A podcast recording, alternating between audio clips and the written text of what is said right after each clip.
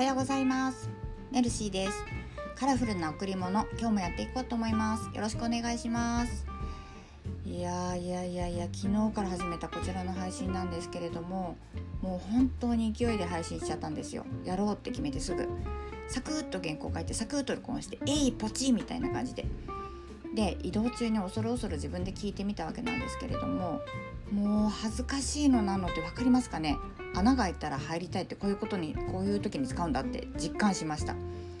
なんか自分の声って自分が聞こえているようには人には聞こえないんですよね。確か自分が聞こえていると思っているのは自分の中から響いている声と発している声が混ざった音で周りが聞こえているのは発している声だけの音だからとかなんとかまあそれはいいんですけれどもとにかくなんか緊張してるし当たり前だけど慣れてない感マックスだしもう何もかも全部がめちゃめちゃ恥ずかしかった。けど今日もやっちゃいます。まあまだ誰も聞いてないっぽいし気楽にやっていこうと思います。さて本日のピックアップは新生活です。今年は少し早めに桜が咲いちゃった感じですけれどまさに今が入学式のシーズンですよね。入園と入学進学そしてフレッシャーズが街にあふれ出す時期で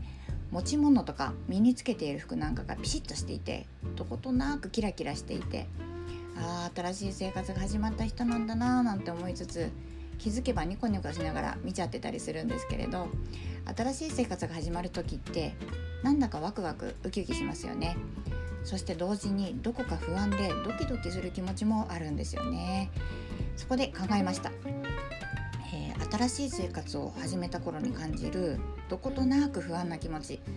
まだいろんなことが分からなくっていろんなものがまた見えてない分ドキドキしちゃうような気持ち。そんなフレッシャーズの皆さんに私が送りたい色は小氏色です。柑橘類であるみかんの一種で薄皮みかんと呼ばれているみかんの名前なんです。柑橘の柑という漢字に子供の子と書いて小氏と読みます。濃すぎず薄すぎないややふわっと明るめのオレンジ色でイエローアンダートーンと呼ばれる温かみを表す暖色系の色です。